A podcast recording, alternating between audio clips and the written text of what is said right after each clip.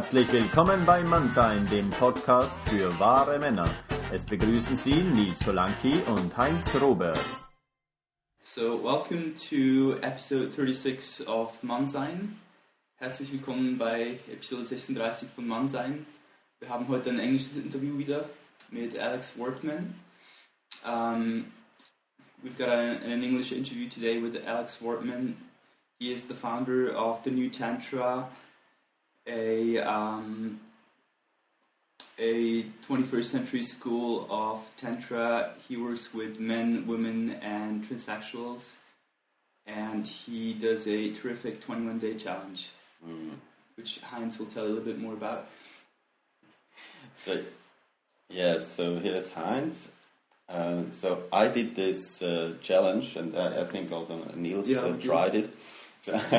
I did that uh, 21 uh, uh, day challenge uh, with my girlfriend, and we're still now doing it since months, uh, not to ejaculate uh, during uh, sex, having sex, and. Um, and so we want to explore today with you what's behind all of this. Why why it is important to hold the ejaculation, the, the peak orgasm, how you call it, uh, how to co- why to hold this back, and what's all this about.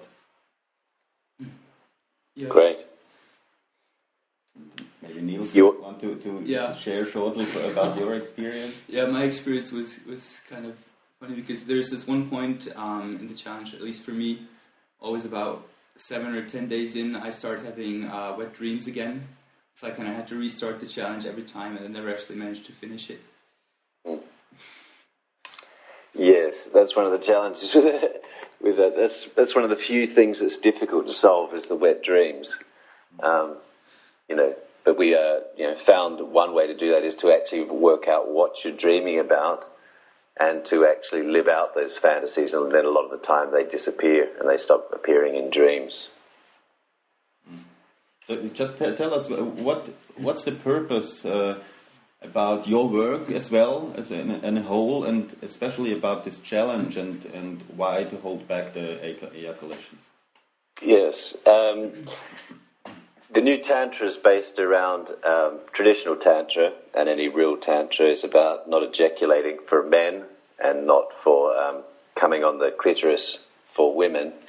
Um, this is through a nerve called the pudendal nerve, and so the new Tantra, we try to base everything on science um, to move away from just traditional um, teachings that we can't verify. We try to use a lot of science. So when um, when a person has a peak orgasm, that's when a guy ejaculates. When a when a woman rubs her clitoris or has a vaginal orgasm with contractions in it, those kind of orgasms through the pudendal nerve create a hangover. Um, what we mean by hangover is that your neurotransmitter, especially dopamine, is dis- disrupted. Um, we're seeing that now in, in studies on rats. About two weeks, when a rat is fully associated, it's had a lot of sex, um, it's come a lot. It doesn't really want sex for up to two weeks after that, and we're finding a similar um, result with humans, somewhere around 17 days. It's the same brain, it's a mammalian brain, a very old 200 million year old brain.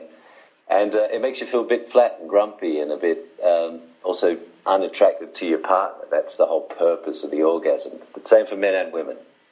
Every time we ejaculate, we get uh, less interested in our partner. Every time we rub the clit, um, over long term, it stops the um, attraction, and that's why people, when they first meet, they fall in love. They have sex for you know, for you know, two or three times a day, but that only lasts for about two or three months, and then it starts to wear off. If you don't ejaculate, if you don't rub the clit, it doesn't wear off. You stay attracted to each other. So. Um, tantra is a way to conserve your sexual energy and stay attracted to partners and use it for spiritual um, purposes.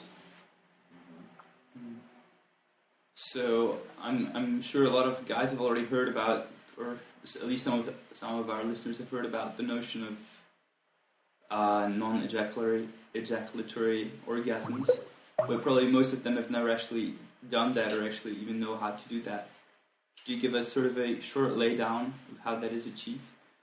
Yes, yes. The first thing is um, to build up the sexual energy. Like we say, if you want to go to heaven, you need a, you need a lot of rocket fuel, and sexual energy is your rocket fuel. so we um, suggest that you know people try, you know, at least once in their life, go for three weeks without um, ejaculating, without letting off the sexual energy, build it up.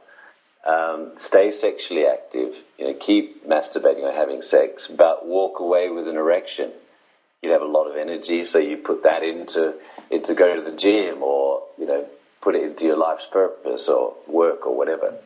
Um, but over time, as um, as we open up energy channels, as the energy builds up in the body, naturally the body will start to um, orgasm in much deeper ways. You don't need to visualize energy going up the spine or visualize this or visualize that. None of that sort of practice. It happens actually naturally if you can build the sexual energy up and once the energy channels are open in the spine, that's something that we do on our level one course. About 86% of people will have their um, energy channels in the spine called Kundalini energy channels.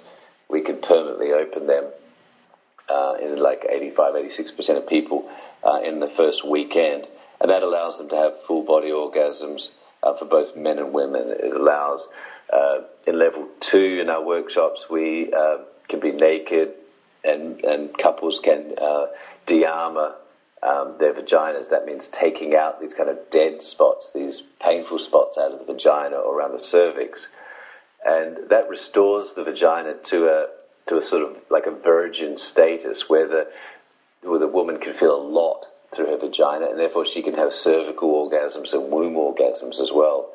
So there's um, quite a lot of deeper orgasms, but they all come after giving up the little short five second spasm orgasm. You know, these orgasms, the tantric orgasms last for, you know, five minutes, ten minutes, up to 20 minutes for the womb orgasm.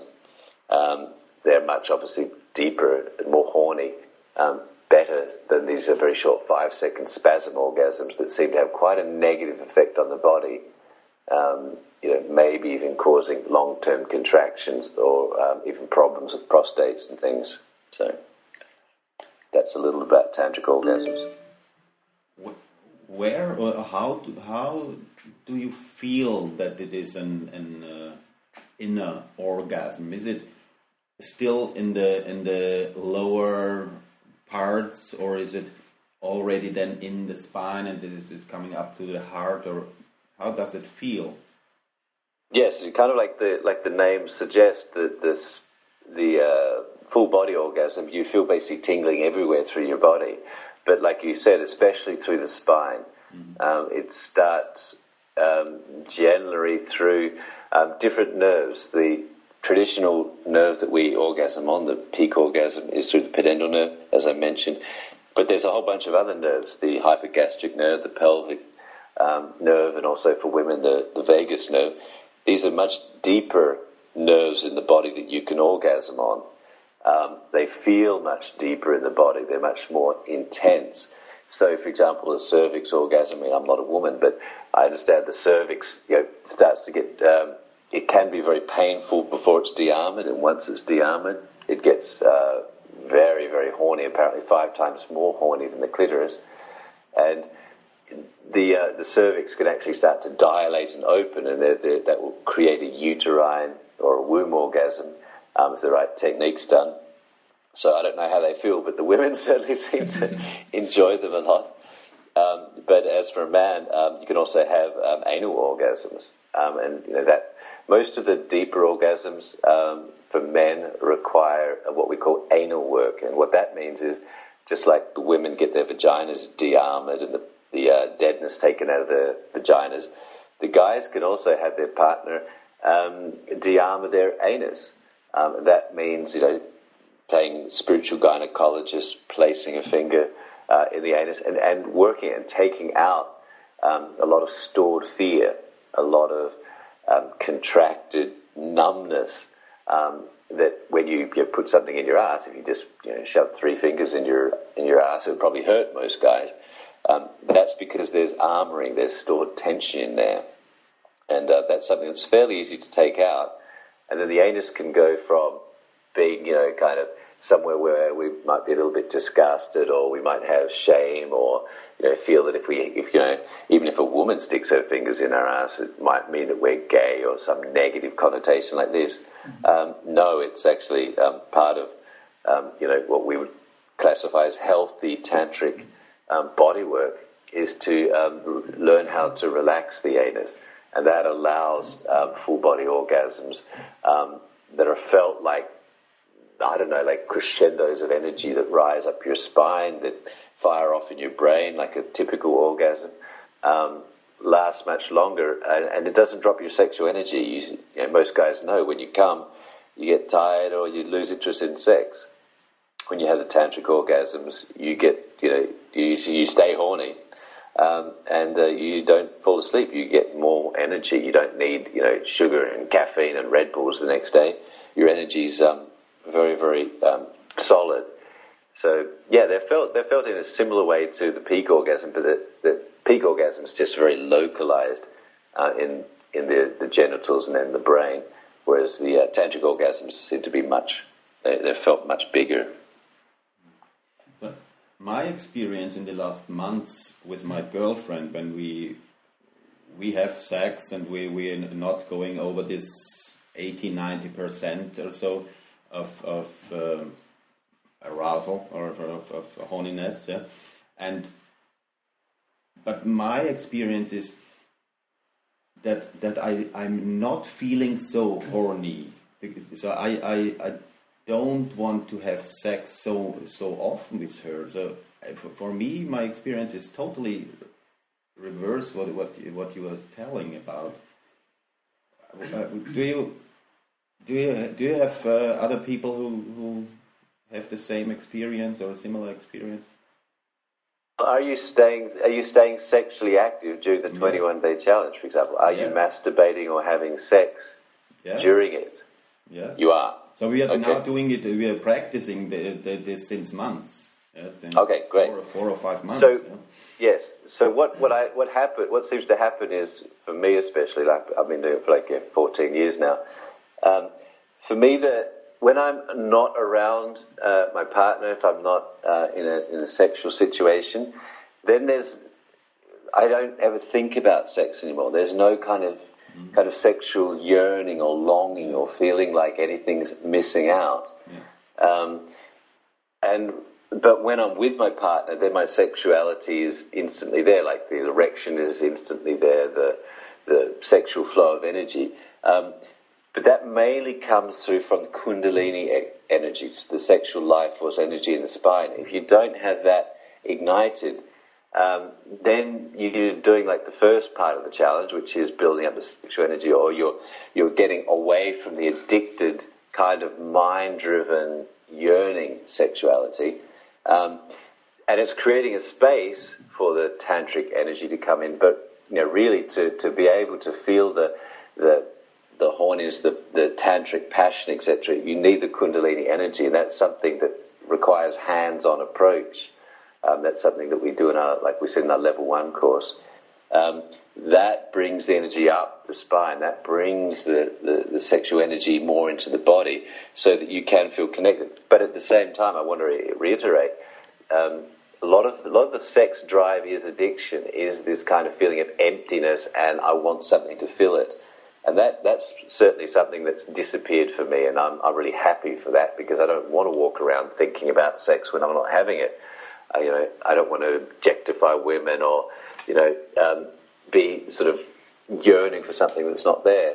But when I'm with my partner, when that Kundalini energy opens, then um, then the sexuality, the horniness is is there. Um, so yeah.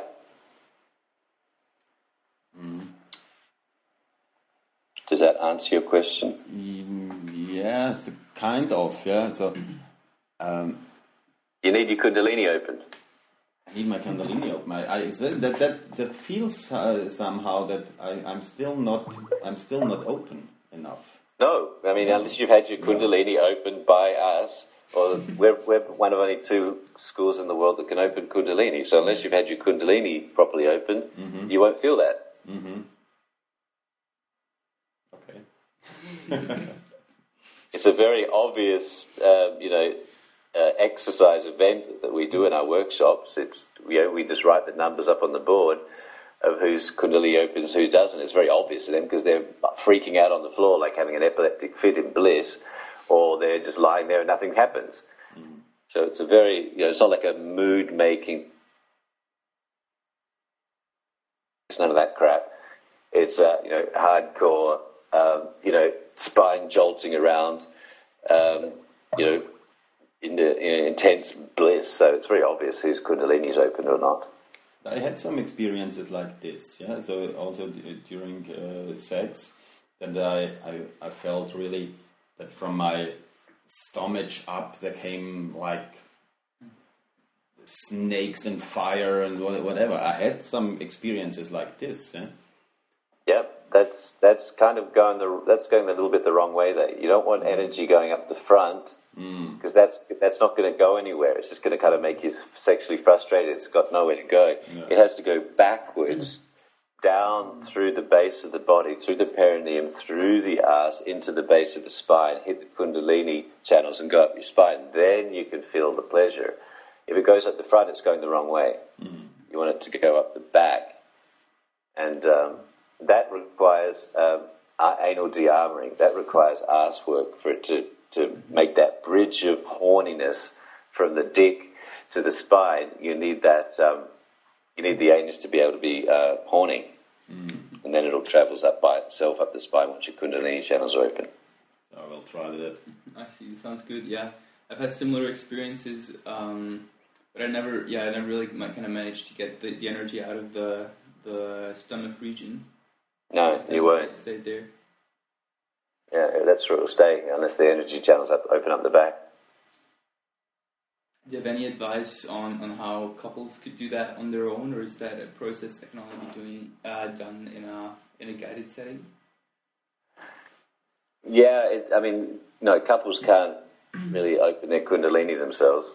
Um, no, so you, what you can do is, you know, you can um, de-armor each other's vaginas, you can de-armor each other's anuses, um, that's fairly simple. Um, you know, we also have a lot of body workers that can do that as well. Or, um, yeah, it involves you know, placing your fingers in the vagina and finding sore spots and pressing and holding. That's basically it. Um, same, similar with the anus, except you're not looking for sore spots. You're just looking for um, uh, openness, dilation of the sphincter muscle to take that hardened, um, stored fear out of there. So yeah, couples can do it themselves, uh, especially the de-armoring part, but not really the kundalini part. Uh, how is your approach? Do you uh, recommend to have one special partner to practice this, uh, your life partner, or are you also into polyamory with, with uh, to having different partners trying this? I think that I think monogamy is uh, love-based monogamy is by far the easiest, best, deepest way to um, to go deep into tantra. Um, saying that you know we're we're very uh, for love-based monogamy when you're just really in love with someone and you just don't have a lot of interest in other people. Um, we are very very much against fear-based, um, controlling monogamy, where, for example, one partner says, well, you know, I'm not interested in having sex, and I know you're horny, but you sure as shit can't have sex with anyone else. Why? Because I love you so much. That's just crap. That's just selfishness. You know, if you don't want to have sex with your partner, but you know your partner does, then find someone to have, to have they can have sex with. You know, um, so we're yeah we we we we uh, support love-based monogamy. We also support open relationship. You know, because you know, most people, virtually no one, masturbates to monogamy. You know, wow, the same person 20, 30 years. No, most you know, most people fantasize to some kind of you know group sex situation or some kind of you know power play or something or other that they're not getting with their partners very often. So, um, you know, a lot of women, for example, you know, like two cocks on the weekend. Um, you know, some guys like two women in their bed. Uh, why not? Um, so, you know, we say, you know, whatever basically um, allows people to open most and also transcend fears, transcend mind controls, which a lot of monogamy is. um, it's you know it happens in separation. So we do a lot of um, practices with people who want to overcome jealousy. Say, for example, a couple is very jealous and it's limiting them, and they would like the idea of having uh, you know inviting other people, for example, into their beds and having threesomes, but they're um, freaked out by the jealousy aspect of it. Then that's something they can practice in our higher levels, like we have a uh, one of our higher sexual level workshops is level three. That's where you know you can, for example, um, you know, watch your partner having sex with someone else and pre- trans- transcending that that uh, fear of losing them, or the fear of being disrespected, or fear of not being as good a lover or as beautiful or whatever as the uh, the new person. Um, they can practice that, and that quite, that's quite a useful spiritual practice because in um, it's only in separation that we can have jealousy. If you're enlightened, if you're, you're experiencing no separation, you'd see your partner happy and the other person fucking your partner happy, and um, you'd be happy for them. You wouldn't sit there out feeling outside and go, "Oh, I can't be happy because I'm not part of it." So we support open relationship, we also support um, something called no labels or no possession um, relationship, basically where you treat each other like best friends. You would never tell your best friend who they can fuck or not fuck. Um, why? Just because you combine genitals, does it mean you can suddenly control that person, their desires, and what they do? So we practice no labels. Um, you know, once you remove boyfriend, girlfriend, lover, anything, then you've got no rights to create drama and expectations on your partner. Then we practice unconditional love. That you just you just want people around you to be happy. You want people around you to to um, to you want to accept them. You want to try and practice to unconditionally love someone, and uh, that's the no labels, no possession, no ownership practice that we do. So it's kind of bit maybe beyond polyamory, even mm. um, beyond anything. But you, you just don't have any labels. There's no mind construct in there. It's it's quite a difficult practice to not have the security of labels. So you do uh, workshops uh, all over Europe. Do you have uh, also some in in the German-speaking uh, region? Um, I, ha I, haven't done much in Germany yet, just for, because of the um, translation mm. um, issue. Um, it's it's quite difficult to um, have a, a, translator running the whole time during a course. Um, so I've, you know, I've, got so much work in, in the rest of Europe right now that uh, we, ha- we haven't uh, branched into Germany yet, but sooner or later it will happen, yes. Um, it's just a, a, little bit of a, a the language issue. We te- biggest we're in Holland, Sweden, Denmark, um, England, you know, countries where English is you know, virtually perfect, um, so we don't need translators. What was, would be the best to start with your work? if somebody's in, uh, attracted of what you heard now, and what would be the, the first to start, the first step? Oh well, we have um, the only way you can start is either doing a men's workshop, women's workshop separately, or um, a couple or a workshop um, level one. Level one is with clothes on. It's it's the theory. It's where we open the kundalini. We de-armor the outside of the body. We take a lot of blocked, stored um, suppressed energies out of the body. We use that to ignite the Kundalini safely. We've had about 2,000 people through the program so far, um, all good. And um, the, we also do men's and women's groups separately. Uh, it's less confronting, I think, especially for the women, to be able to uh, to practice together, um, get over competition, get over um, females, sort of rivalry. Um, guys, what we do in the men's workshop is teach them how to deal with women's dramas. We've identified 26 um, different uh, ways that uh, the feminine creates drama, um, and then how to lovingly, lovingly de-armor um, those little drama bombs. Um, you know, a lot of women don't want to pussy whip guys, but they do unconsciously. It's one of the ways for the feminine to um, you know, test the masculine, you know, to find a, guy that doesn't collapse under pressure. Um, so we teach guys how to, uh, to do that, how to stay open, um, even though they feel like perhaps their mothers are picking on them or something. So yeah, that's a good way to start. Or if you wanted to start free of charge, you do 21 day challenge.com. Um, for 21 days, you're practicing not to ejaculate, getting free videos every day to support you, um, and then see if that's something that you want to kind of pursue. That's probably the easiest ways to start. The website, your website is uh, thenewtantra.com. That's right, yeah. The www.thenewtantra.com, yeah. And you mentioned the 21 day challenge. Daychallenge.com. dot com as well. So there, Yes. Everybody can find all the information about uh, the new Tantra and Alex Wartman there. Yeah. And try. Yeah, and there's a lot of lot of free videos on YouTube. Yeah. And you, you can try the 21 day challenge for yourself too and see if you're interested in this kind of work. Mm. Exactly. And Yeah. see if you can make it past the, the wet dream phase. Yeah. Thank you, Alex. Yeah, thank you very much. Thank you guys. Good talking Good to luck you. with it. Thank you. All right. Take care. You too. Bye. Bye bye. Bye. Weitere Podcasts findest du unter www.mann-sein.ch. Hat es dir gefallen, dann hinterlass bitte einen Kommentar unterhalb des Eintrags dieser Webseite. Weitere Infos findest du unter facebook.com slash mannsein.ch.